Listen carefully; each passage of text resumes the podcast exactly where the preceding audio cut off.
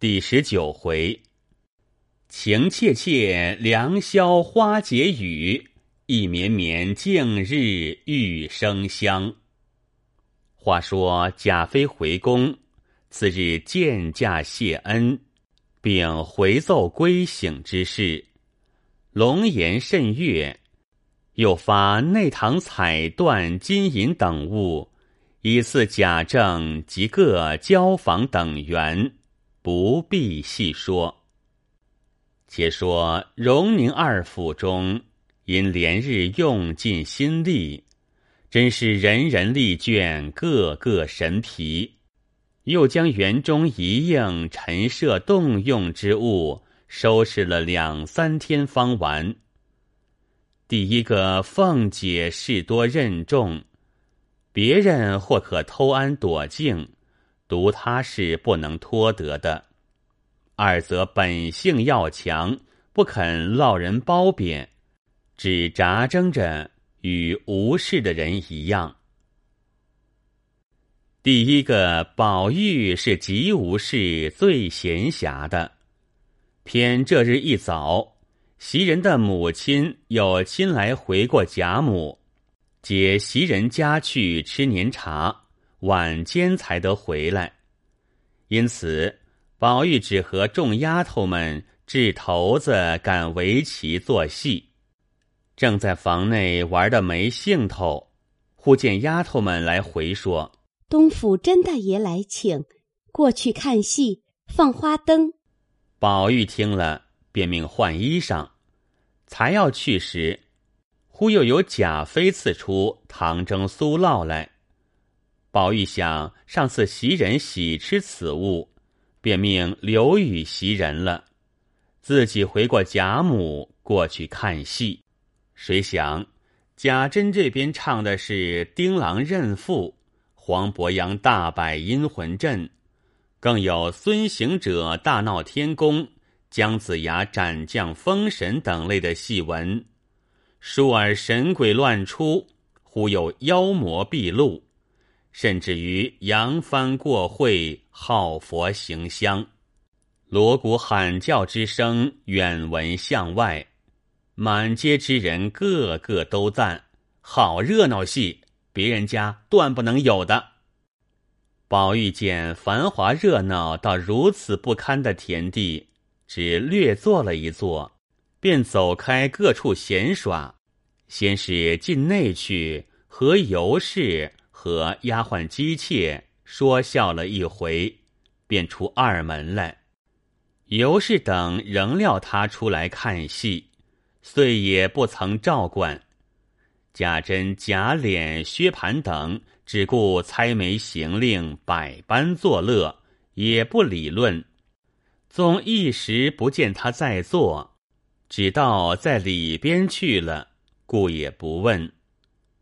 至于跟宝玉的小厮们，那年纪大些的，知宝玉这一来必是晚间才散，因此偷空也有去会赌的，也有往亲友家去吃年茶的，更有或嫖或饮的，都私散了，待晚间再来。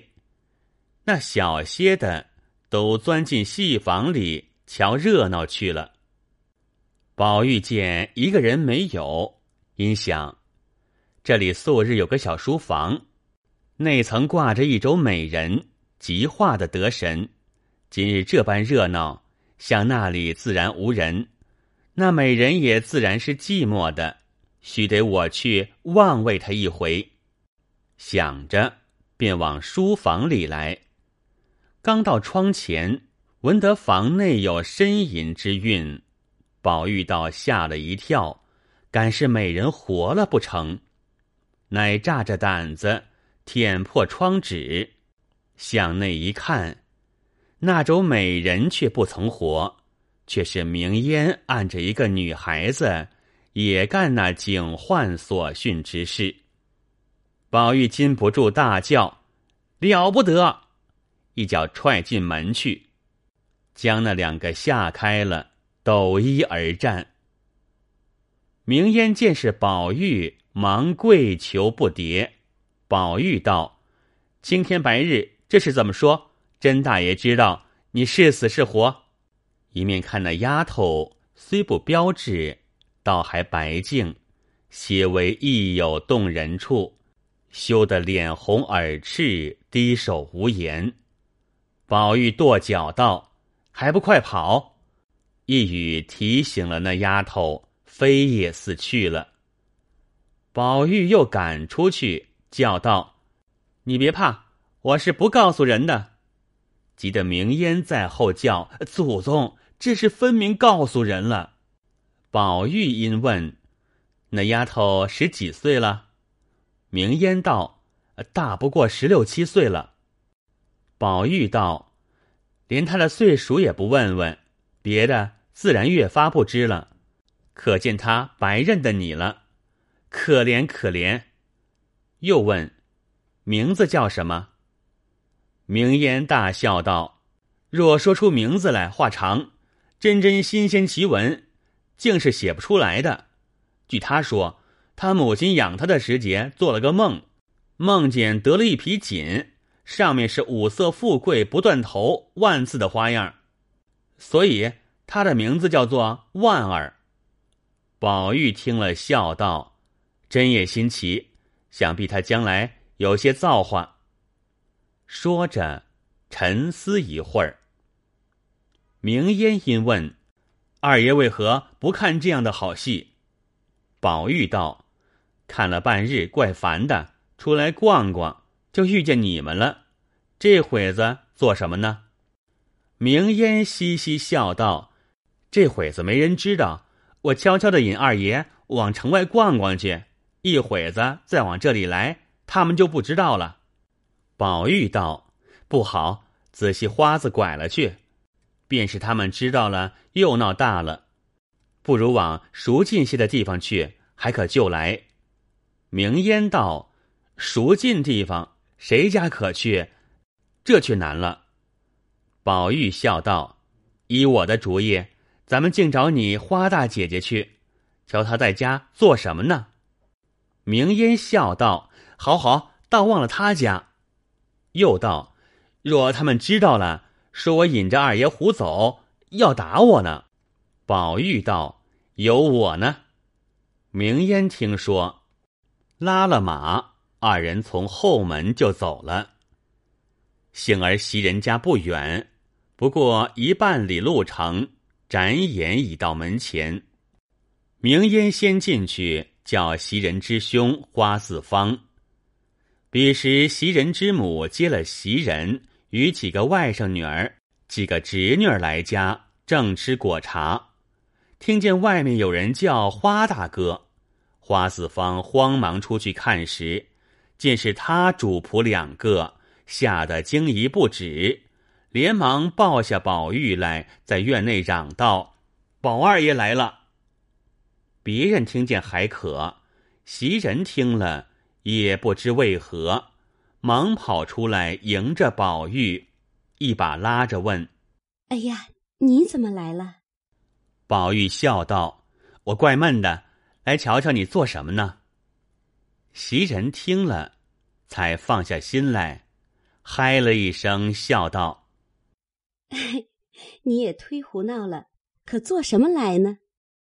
一面又问明烟：“还有谁跟来？”明烟笑道：“别人都不知，就只我们两个。”袭人听了，复又惊慌，说道：“这还了得！倘或碰见了人。”或是遇见了老爷，街上人挤车碰，马叫纷纷的，若有个闪失，也是完的的。你们的胆子比斗还大，都是明烟挑唆的。回去我定告诉妈妈们打你。明烟撅了嘴道：“二爷骂着打着，叫我引了来，这会子推到我身上，我说别来吧，不然我们还回去吧。”花四方忙劝。罢了，已是来了，也不用多说了。只是茅檐草舍又窄又脏，也怎么做呢？袭人之母也早迎了出来，袭人拉了宝玉进去。宝玉见房中三五个女孩见他进来，都低了头，羞惭惭的。花子芳母子两个百般怕宝玉冷，又让他上炕，又忙另摆果桌，又忙倒好茶。袭人笑道：“你们不用白忙，我自然知道。果子也不用摆，也不敢乱给东西吃。”一面说。一面将自己的坐褥拿了，铺在一个物上。宝玉坐了，用自己的脚炉垫了脚，向荷包内取出两个梅花香饼来，又将自己的手炉掀开，焚上，仍盖好，放于宝玉怀内，然后将自己的茶杯斟了茶，送与宝玉。彼时他母兄已是忙令齐齐整整摆上一桌子果品来。袭人见总无可吃之物，因笑道：“既来了，没有空去之理，好歹尝一点儿，也是来我家一趟。”说着，便拈了几个松子瓤，吹去细皮，用手帕托着，送与宝玉。宝玉看见袭人两眼微红，粉光荣华，因巧问袭人：“好好的，哭什么？”袭人笑道：“何尝哭，才迷了眼柔的。”因此便遮掩过了。当下宝玉穿着大红金蟒狐叶箭袖，外罩石青貂裘排穗褂。袭人道。你特为往这里来，又换新服，他们就不问你往哪去的。宝玉笑道：“甄大爷那里去看戏换的。”袭人点头，又道：“坐一坐就回去吧，这个地方不是你来的。”宝玉笑道：“你就家去才好呢，我还替你留着好东西呢。”袭人巧笑道：“悄悄的。”叫他们听着什么意思？一面又伸手从宝玉项上将通灵玉摘了下来，向他姊妹们笑道：“你们见识见识，时常说起来都当稀罕，恨不能一见。今儿可尽力瞧了，再瞧什么稀罕物，也不过是这么个东西。”说毕，递与他们传看了一遍。仍与宝玉挂好，又命他哥哥去，或雇一乘小轿，或雇一辆小车，送宝玉回去。花四方道：“由我送去，骑马也不妨了。”袭人道：“不为不妨，为的是碰见人。”花四方忙去雇了一顶小轿来，众人也不敢相留。只得送宝玉出去。袭人又抓些果子与明烟，又把些钱与他买花炮放，叫他不可告诉人，连你也有不是。一直送宝玉至门前，看着上轿，放下轿帘，花明二人牵马跟随，来至宁府街，明烟命助教。向花四方道：“须等我同二爷还到东府里混一混，才好过去的，不然人家就疑惑了。”花四方听说有理，忙将宝玉抱出轿来，送上马去。宝玉笑说：“倒难为你了。”于是仍进后门来，俱不在话下。却说宝玉自出了门。他房中的这些丫鬟们都越性自意的玩笑，也有赶围棋的，也有掷头抹牌的，嗑了一地瓜子皮。偏奶母李妈妈拄拐进来请安，瞧瞧宝玉，见宝玉不在家，丫头们只顾玩闹，十分看不过，因叹道。只从我出去了，不大进来，你们越发没个样了。别的妈妈们越不敢说你们了。那宝玉是个丈八的灯台，照见人家，照不见自家的。哦，只知嫌人家脏，这是他的屋子，由着你们糟蹋，越不成体统了。这些丫头们明知宝玉不讲究这些，二则李妈妈也是告老解释出去的了，如今管他们不着，因此只顾玩，并不理他。那李妈妈还只管问：宝玉如今一顿吃多少饭？什么时辰睡觉？等语。丫头们总胡乱答应，有的说。好一个讨厌的老货！李妈妈又问道：“这盖碗里是酥酪，怎不送与我去？我就吃了吧。”说毕，拿尺就吃。一个丫头道：“快别动，那是说了给袭人留着的，回来又惹气了。您老人家自己承认，别带累我们受气。”李妈妈听了，又气又愧，便说道：“啊，我不信他这样坏了。别说我吃了一碗牛奶，就是再比这个值钱的，也是应该的。难道带袭人比我还重？难道他不想想怎么长大了？我的血变的奶，吃的长得这么大。”如今我吃他一碗牛奶，他就生气了。我偏吃了，看怎么样？你们看袭人不知怎样，那是我手里调理出来的毛丫头，什么恶物？一面说，一面赌气将酥酪吃尽。又一丫头笑道：“啊。”他们不会说话，怨不得你老人家生气。宝玉还时常送东西孝敬你老去，岂有为这个不自在的？李妈妈道：“你们也不必装狐妹子哄我。打量上次为茶碾欠血的事，我不知道呢。明儿有了不是，我再来领。”说着，赌气去了。少时，宝玉回来，命人去接袭人。只见晴雯躺在床上不动。宝玉因问：“敢是病了？再不然输了？”秋闻道：“他倒是赢的，谁知李老太太来了，混输了，他气得睡去了。”宝玉笑道：“你别和他一般见识，由他去就是了。”说着，袭人已来，彼此相见。袭人又问宝玉何处吃饭，多早晚回来，又带母妹问诸同伴姊妹好。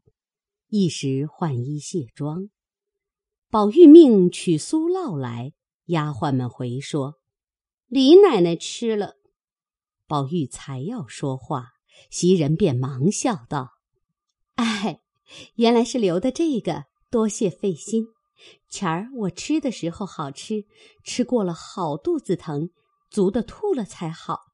他吃了倒好，搁在这里倒白糟蹋了。我只想风干栗子吃，你替我包栗子，我去铺床。宝玉听了，信以为真，方把酥酪丢开，取栗子来，自向灯前捡包。一面见众人不在房中，乃笑问袭人道：“今儿那个穿红的是你什么人？”袭人道：“那是我两姨妹子。”宝玉听了，赞叹了两声。袭人道：“叹什么？我知道你心里的缘故，想是说她哪里配红的？”宝玉笑道：“啊，不是，不是。”那样的人不配穿红的，谁还敢穿？我因为见他实在好的很，怎么也得他在咱们家就好了。袭人冷笑道：“哼，我一个人是奴才命罢了，难道连我的亲戚都是奴才命不成？定还要捡实在好的丫头才往你家来。”宝玉听了，忙笑道：“你又多心了。我说往咱们家来，必定是奴才不成？说亲戚就使不得。”袭人道：“那也般配不上。”宝玉便不肯再说，只是包栗子。袭人笑道：“哈，怎么不言语了？想是我才冒撞冲犯了你，明儿赌气花几两银子买他们进来就是了。”宝玉笑道：“你说的话，怎么叫我答言呢？我不过是赞他好，正配生在这深堂大院里。”没得我们这种浊物倒生在这里。袭人道：“他虽没这造化，倒也是娇生惯养的呢。我姨爹姨娘的宝贝，如今十七岁，各样的嫁妆都齐备了，明年就出嫁。”宝玉听了“出嫁”二字，不禁又害了两声，正是不自在。又听袭人叹道。唉，只从我来这几年，姊妹们都不得在一处。如今我要回去了，他们又都去了。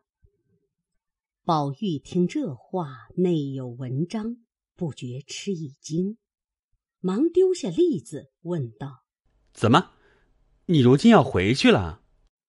袭人道：“我今儿听见我妈和哥哥商议。”叫我再耐烦一年，明年他们上来就赎我出去的呢。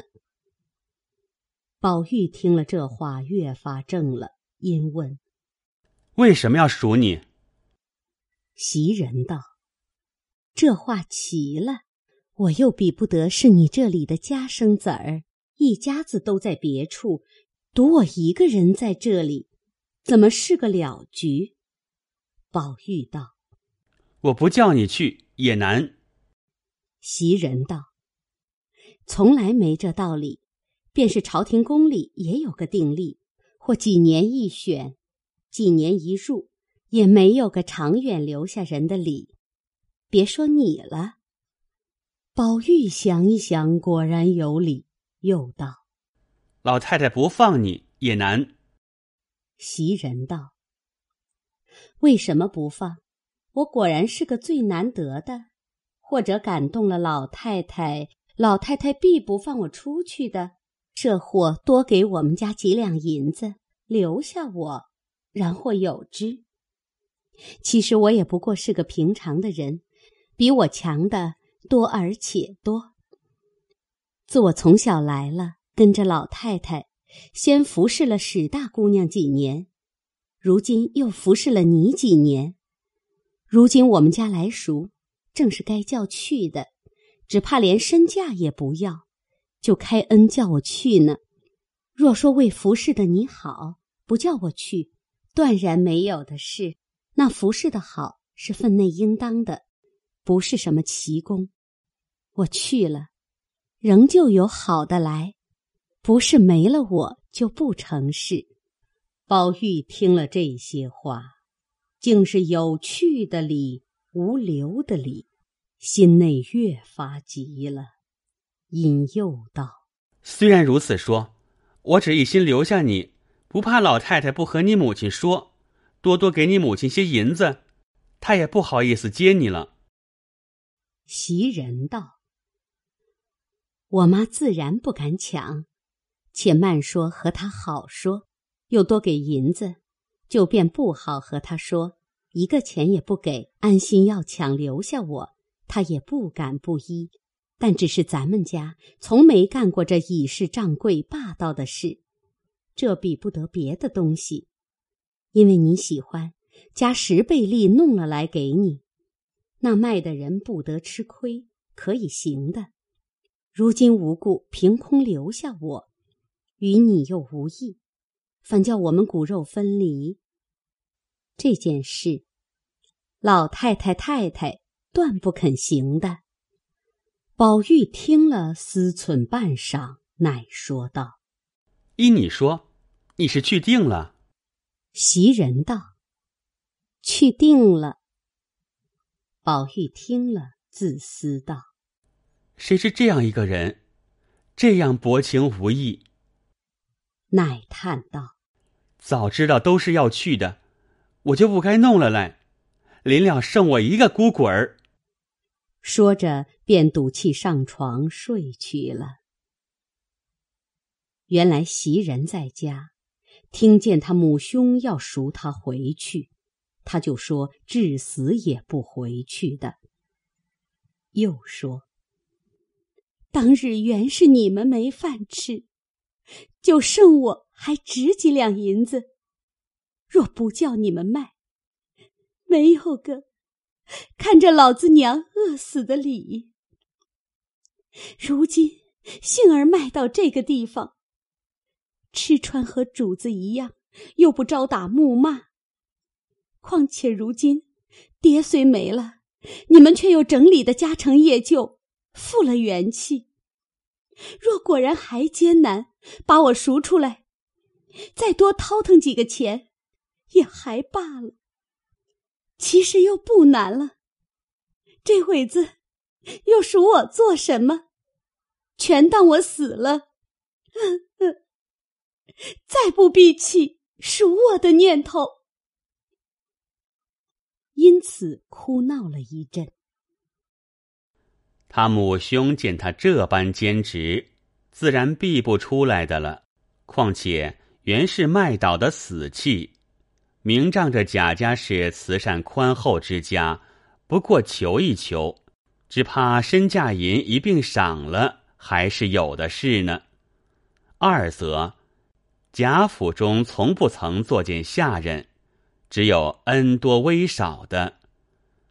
且凡老少房中所有亲事的女孩子们，更比待家下众人不同。平常韩薄人家的小姐。也不能那样尊重的，因此他母子两个也就死心不熟了。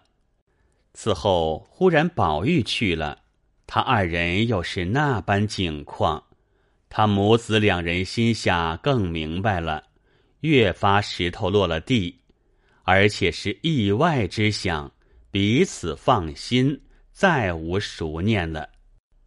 如今且说。袭人自幼见宝玉性格异常，其淘气憨玩，自是出于众小儿之外，更有几件千奇百怪、口不能言的毛病。近来仗着祖母溺爱，父母亦不能十分严谨拘管，更觉放荡持纵、任性自情，最不喜物证。每欲劝时，料不能听。今日可巧有赎身之论，故先以骗词以探其情，以压其气，然后好下真规。今见他默默睡去了，知其情有不忍，气以馁惰。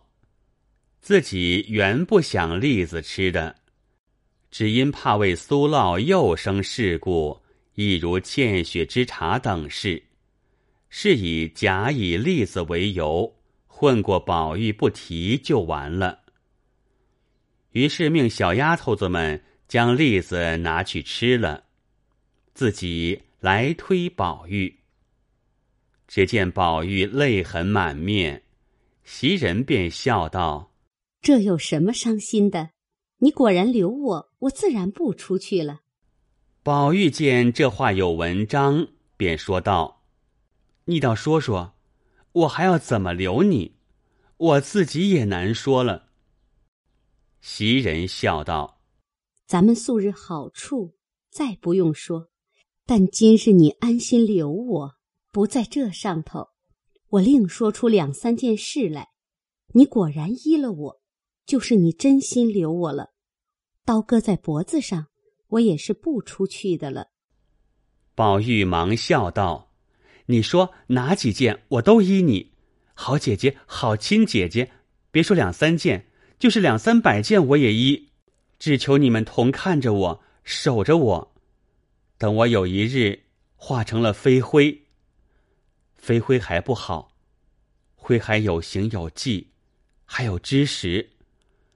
等我化成一股青烟，风一吹便散了的时候，你们也管不得我，我也顾不得你们了。那时凭我去，我也凭你们爱哪里去就去了。话未说完，急得袭人忙握他的嘴说：“哎，好好的，正为劝你这些，倒更说的狠了。”宝玉忙说道：“嗯，再不说这话了。”袭人道：“这是头一件要改的。”宝玉道：“改了。”再要说，你就拧嘴，还有什么？袭人道：“第二件，你真喜读书也罢，假喜也罢，只是在老爷跟前或在别人跟前，你别只管批驳翘棒，只做出个喜读书的样子来，也叫老爷少生些气，在人前也好说嘴。”他心里想着。我家代代读书，只从有了你，不成望你不喜读书，已经他心里又气又愧了，而且背前背后乱说那些混话。凡读书上进的人，你就起个名字叫做陆度，又说只除明明德外无书，都是前人自己不能解圣人之书，便另出己意，混编纂出来的。这些话怎么怨得老爷不气，不时时打你，叫别人怎么想你？宝玉笑道：“再不说了，那原是小时不知天高地厚，信口胡说。如今再不敢说了，还有什么？”袭人道：“再不可毁僧谤道，调脂弄粉，还有更要紧的一件，再不许吃。”人嘴上擦的胭脂了，与那爱红的毛病。宝玉道：“都改都改，再有什么快说。”袭人笑道：“再也没有了，只是百事检点些，不任意任情的就是了。你若果都依了，便拿八人轿也抬不出我去了。”宝玉笑道：“你在这里长远了。”不怕没八人叫你做，袭人冷笑道：“哼，这我可不稀罕的，有那个福气，没有那个道理，总做了也没甚去。”二人正说着，只见秋文走进来，说：“快三更了，该睡了。方才老太太打发妈妈来问，我答应睡了。”宝玉命取表来看时，果然真已指到亥正，方从新灌输，宽衣安歇，不在话下。至次日清晨，袭人起来，便觉身体发重，头疼目胀，四肢火热。先时还扎正得住，后来挨不住，只要睡着。因而合衣躺在炕上，宝玉忙回了贾母，传医诊视，说道：“不过偶感风寒，吃一两剂药疏散疏散就好了。”开方去后，令人取药来煎好，刚服下去，命他盖上被卧汗。宝玉自去黛玉房中来看事。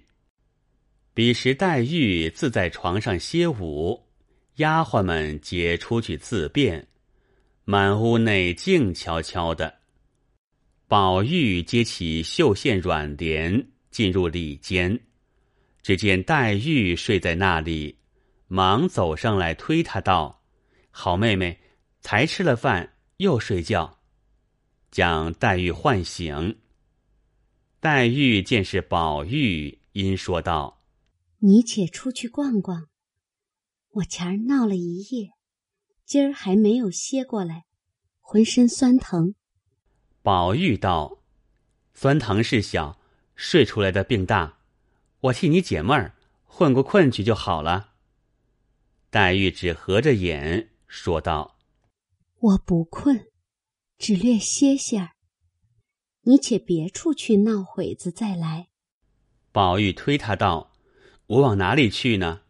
见了别人就怪腻的。”黛玉听了，嗤的一声笑道：“哼，你既要在这里，那边去老老实实的坐着，咱们说话。”宝玉道：“我也歪着。”黛玉道：“你就歪着。”宝玉道：“没有枕头，咱们在一个枕头上。”黛玉道：“放屁！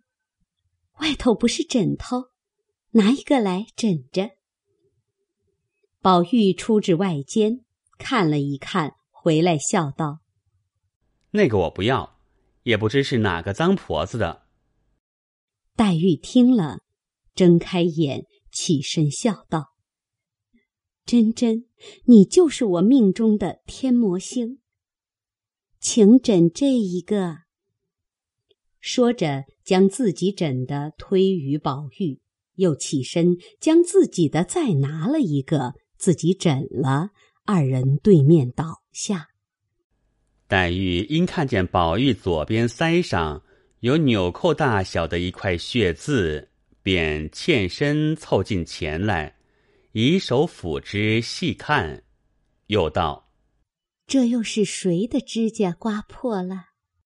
宝玉侧身，一面躲，一面笑道：“不是刮的，只怕是才刚替他们淘露胭脂膏子，蹭上了一点儿。”说着，便找手帕子要开示。黛玉便用自己的帕子替他开示了，口内说道：“你又干这些事了，干也罢了，必定还要带出幌子来。便是舅舅看不见，别人看见了，又当其是新鲜话去学舌讨好，吹到舅舅耳朵里，又该大家不干净，惹气。”宝玉总未听见这些话。只闻得一股幽香，却是从黛玉袖中发出，闻之令人醉魂酥骨。宝玉一把便将黛玉的袖子拉住，要瞧拢着何物。黛玉笑道：“冬寒十月，谁带什么香呢？”宝玉笑道：“既然如此，这香是哪里来的？”黛玉道。连我也不知道，想必是柜子里头的香气，衣服上熏染的也未可知。宝玉摇头道：“未必，这香的气味奇怪，不是那些香饼子、香球子、香袋子的香。”黛玉冷笑道：“哼，难道我也有什么罗汉真人给我些香不成？便是得了奇香。”也没有亲哥哥、亲兄弟弄了花儿、朵、霜、雪儿替我炮制，我有的是那些俗香罢了。宝玉笑道：“凡我说一句，你就拉上这么些，不给你个厉害也不知道。从今儿可不饶你了。”说着翻身起来，将两只手喝了两口。便伸手向黛玉胳肢窝内两肋下乱挠，黛玉素性触痒不禁，宝玉两手来乱挠，便笑得喘不过气来，口里说：“宝玉，你再闹，我就恼了。”宝玉方住了手，笑问道：“你还说这些不说了？”黛玉笑道：“再不敢了。”一面礼鬓笑道：“我有奇香，你有暖香没有？”宝玉见问，一时解不来，因问：“什么暖香？”黛玉点头叹笑道：“蠢材，蠢材！你有玉，人家就有金来配你；人家有冷香。”你就没有暖香去配？宝玉方听出来，笑道：“方才求饶，如今更说狠了。”说着又去伸手，黛玉忙笑道：“好哥哥，我可不敢了。”宝玉笑道：“饶便饶你，只把袖子我闻一闻。”说着，便拉了袖子拢在面上，闻个不住。黛玉夺了手道：“这可该去了。”宝玉笑道：“去不能，咱们斯斯文文的躺着说话。”说着，复又倒下。黛玉也倒下，用手帕子盖上脸。宝玉有一搭没一搭的说些鬼话，黛玉只不理。宝玉问他几岁上京，路上见何景致古迹，扬州有何遗迹故事，土俗民风。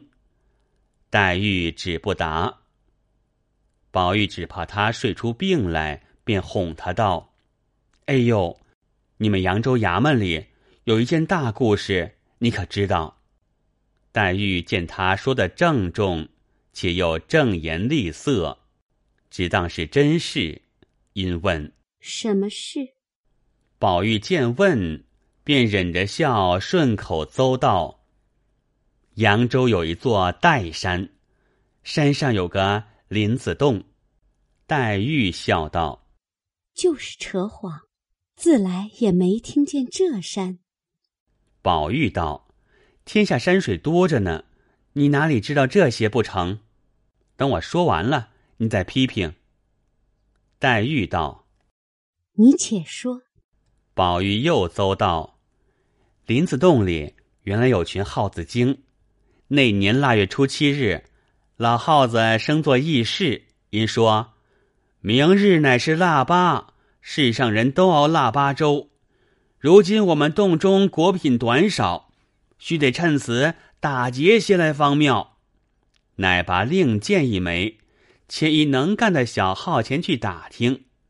一时小号回报，各处茶坊打听已毕，唯有山下庙里果米最多。老号问。米有几样？果有几品？小号道：“米豆成仓，不可生计。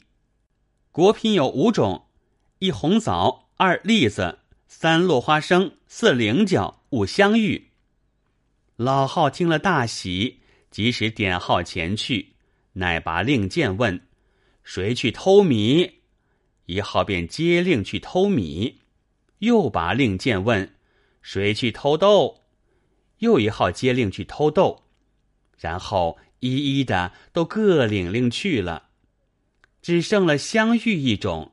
因又拔令箭问谁去偷香玉，只见一个极小极弱的小号应道：“我愿去偷香玉。”老号并众号见他这样，恐不安恋，且怯懦无力，谁都不准他去。小号道。我虽年小身弱，却是法术无边，口齿伶俐，计谋深远。此去管比他们偷的还巧呢。众号忙问：“如何比他们巧呢？”小号道：“我不学他们直偷，我只摇身一变，也变成个香玉，滚在香玉堆里，使人看不出、听不见，却暗暗的用分身法搬运。”渐渐的就搬运尽了，岂不比直偷硬取的巧些？众号听了都道：“妙却妙，只是不知怎么个变法。你先变个我瞧瞧。”小号听了笑道：“这个不难，等我变来。”说毕，摇身说：“变！”竟变了一个最标致美貌的一位小姐。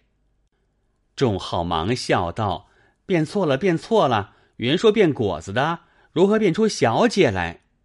小号现形笑道：“我说你们没见世面，只认得这果子是香玉，却不知严克林老爷的小姐才是真正的香玉呢。”黛玉听了，翻身爬起来，按着宝玉笑道：“我把你烂了嘴的，我就知道你是编我呢。”说着，便拧得宝玉连连央告说：“好妹妹，饶了我吧，再不敢了。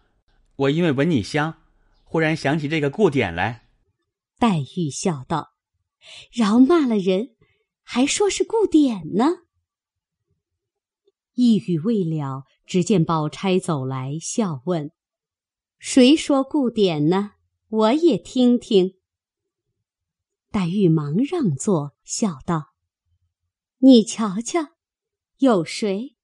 他饶骂了人，还说是顾典。”宝钗笑道：“原来是宝兄弟，怨不得他。他肚子里的顾典原多，只是可惜一件。凡该用故典之时，他偏就忘了。有今日记得的。”前儿夜里的芭蕉诗就该记得，眼面前的倒想不起来。别人冷的那样，你急得直出汗。这会子偏又有记性了。黛玉听了，笑道：“阿弥陀佛，到底是我的好姐姐，你一般也遇见对子了，可知？”一环一抱，不爽不错的。刚说到这里，只听宝玉房中一片声嚷，吵闹起来。